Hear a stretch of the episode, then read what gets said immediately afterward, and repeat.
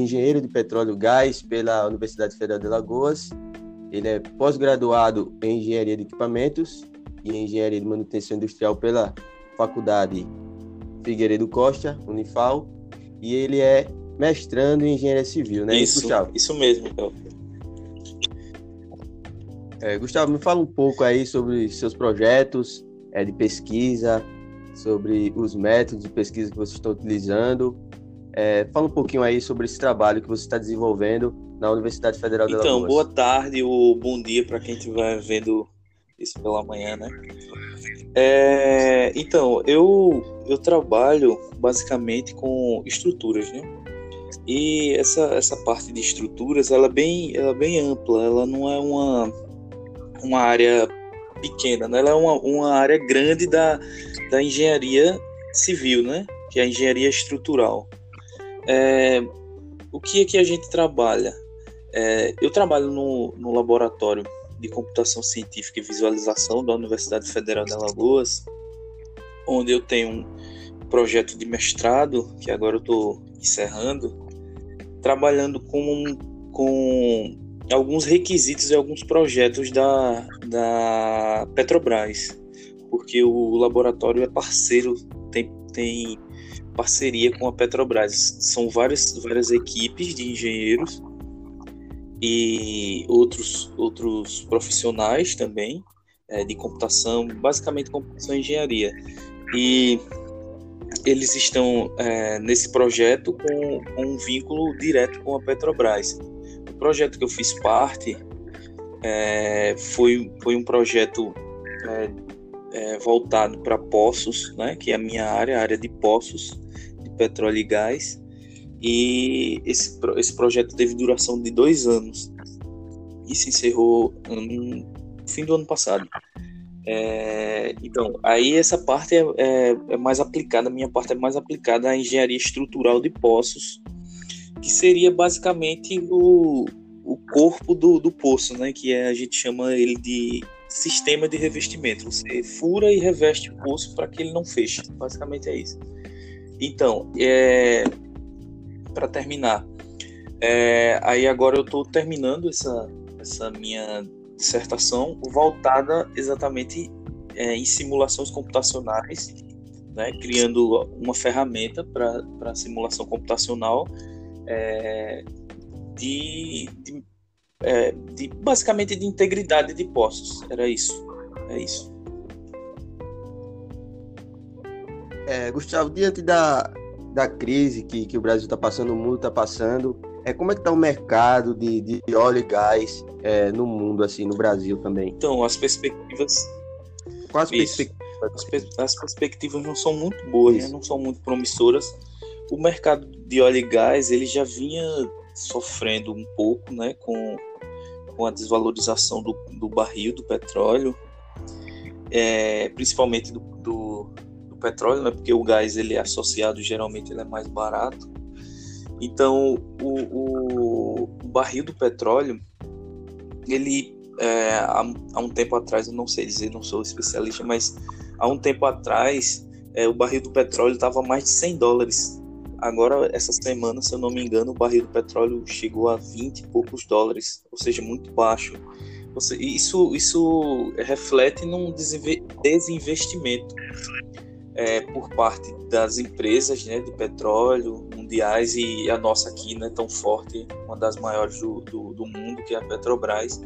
Isso vai ter, vai ter reflexos muito grandes e eu acho que, é, como a gente teve a, a crise de 2000, 2008, né, que foi iniciada lá nos Estados Unidos, teve vários reflexos, passou por aqui pelo Brasil também, mas eu acredito que essa seja muito mais profunda, essa, essa crise, tanto é que é, você vai, a gente vai perceber que vai ter muitos, muitos desinvestimentos aí em, em vários projetos que já estavam sendo previstos, né? Que é, infelizmente é, você não tem como prever o, o, vírus, né? Você faz uma estimativa do que você vai fazer daqui para frente, as empresas, mas não, não tinham colocado, acho que poucas tinham colocado que ia ter um, um vírus aí pela frente para enfrentar. Eu acho que é isso.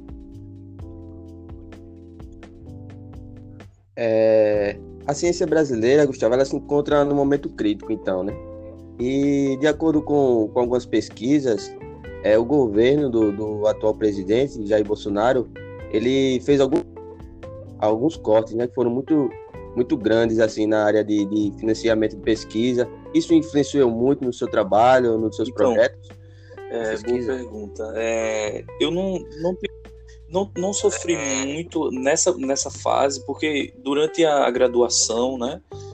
Enquanto eu fiz a graduação e fiz o curso técnico, eu era bolsista nas duas instituições.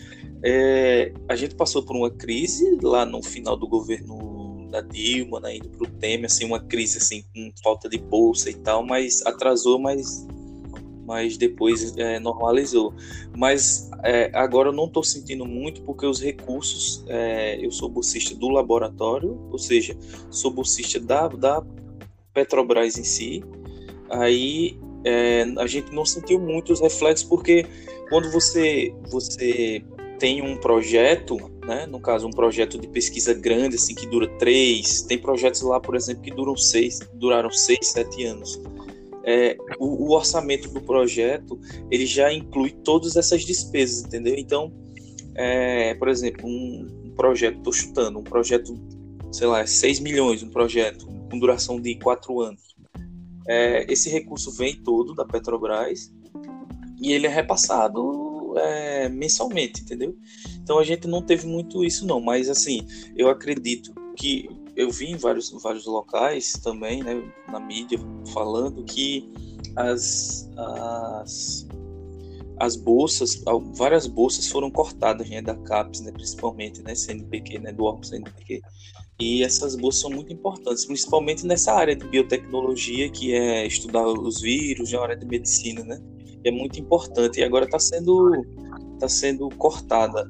É, mas assim, é uma filosofia liberal que a gente já, já, já sabia. Tanto eu quanto você, né, que entende um pouco de economia, já sabia que a agenda liberal do, do desse governo, encabeçada pelo, pelo ministro aí Paulo Guedes, ela é uma agenda ultraliberal e é uma agenda que ela destrói tanto o SUS quanto, é. quanto a educação e colocar tudo isso na, nas mãos de pequenas famílias. É, infelizmente é isso, né? É, exatamente, é um retrocesso aí para a área da pesquisa. A gente está né? experimentando isso. E voltando ao assunto do, do mercado de petróleo e gás, eu estava olhando, Gustavo, que a Federação das Indústrias do Rio de Janeiro, ela publicou uma nota com a preocupação, né, do mercado de petróleo e gás é, mundial, né, que vai ter uma, uma redução drástica aí na demanda de óleo é, é no planeta inteiro. Isso, é isso, você vê aí essa, isso, essa nota, essa crise. É, essa nota pandemia, não é por né? acaso, né? Porque o Rio de Janeiro ele é o principal produtor de, de, de óleo, né? E gás do, do Brasil inteiro, né? Com as suas reservas que a gente chama reservas em mar, são reservas offshore e reservas é, em terra, como é aqui, por exemplo, em Pilar, é, são onshore, né? As reservas offshore, lá do pré-sal, tanto na bacia de Santos quanto no, no, no pré-sal mesmo brasileiro, né? Que, que a gente tanto conhece, ouviu falar. É, essas, essas reservas elas são muito grandes, ela tem um potencial muito grande. Só que, é, é, por exemplo, municípios como, como Macaé, né? Santos, aqueles municípios que são produtores de, de óleo, eles vão, eles, que eles sobrevivem basicamente dos royalties, né? Que é o que é pago pelo, pelo, pela União, pela, pela exploração né, do subsolo. É, o Rio de Janeiro vai ter um grande impacto nisso pelo menos por enquanto, né? Até, até passar essa é, pandemia, porque depois que passar, né, vai ser gradativo, a gente vai vendo gradativamente isso, isso acontecer. Mas é, o Rio de Janeiro vai sofrer muito com isso. É, aqui no Brasil e lá fora a, a demanda mundial caiu, né? Aqui também a demanda caiu e as, a, várias várias ondas, né, produtoras aí no mundo afora é, de várias empresas, elas vão elas vão cessar um pouco a produção, né? Ou seja, vão estocar mais. Aí tem muita oferta e pouca demanda, o preço vai abaixar, tá? Abaixou, abaixou um pouco, né?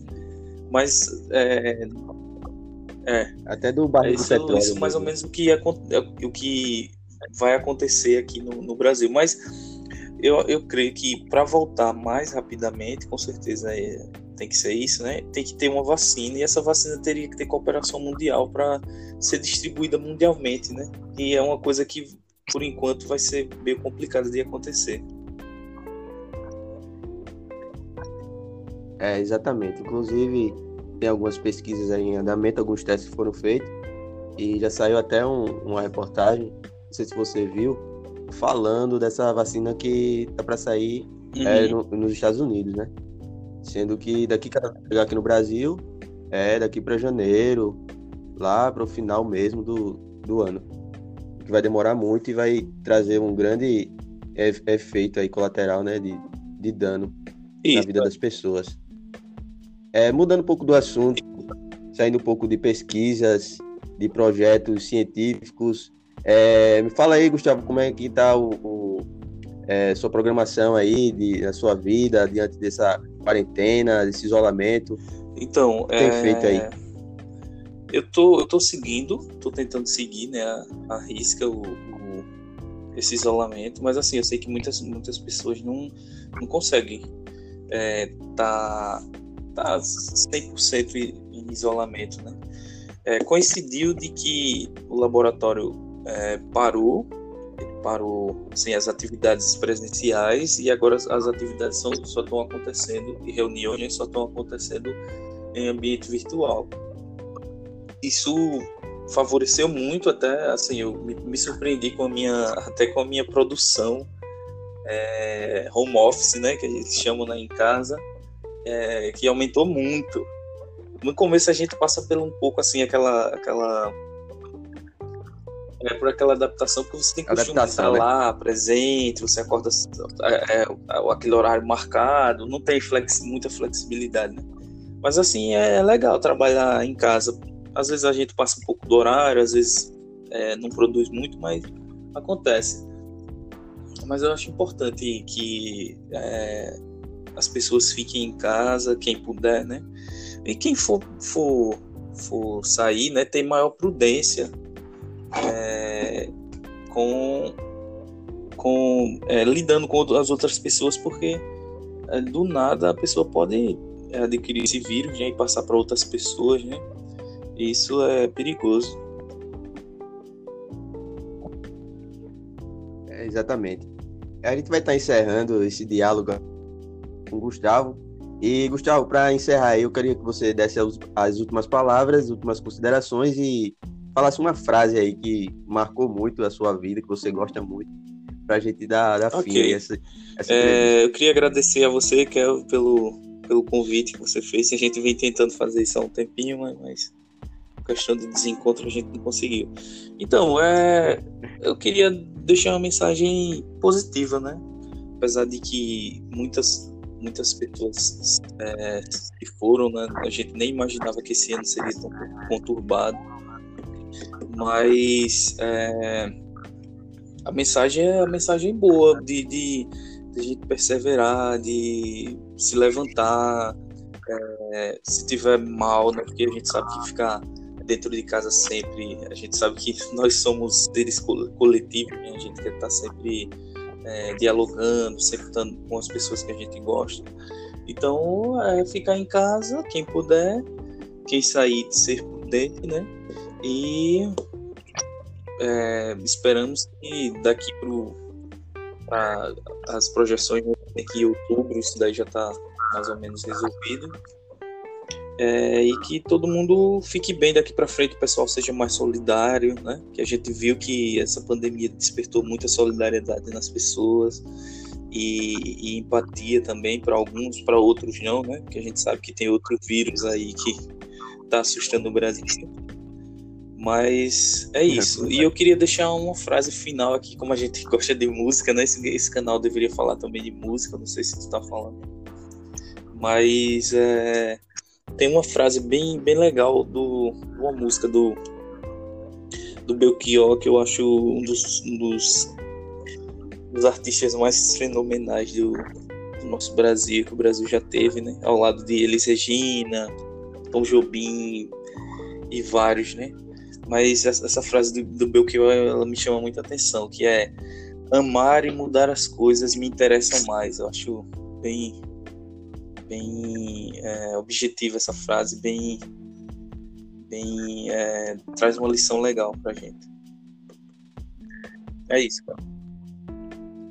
Muito bom, Gustavo. Obrigado pelas considerações. É, queria agradecer a você por essa participação. Eu sei que você contribuiu muito aqui para o nosso podcast e para as pessoas também que estão desenvolvendo pesquisa, para toda a área é, de cientistas que estão aí no mundo, é, trabalhando duramente para desenvolver seus projetos. Obrigado, Gustavo, pela entrevista mais uma vez. Beleza, Kel. Valeu, obrigado. Fica com Deus também.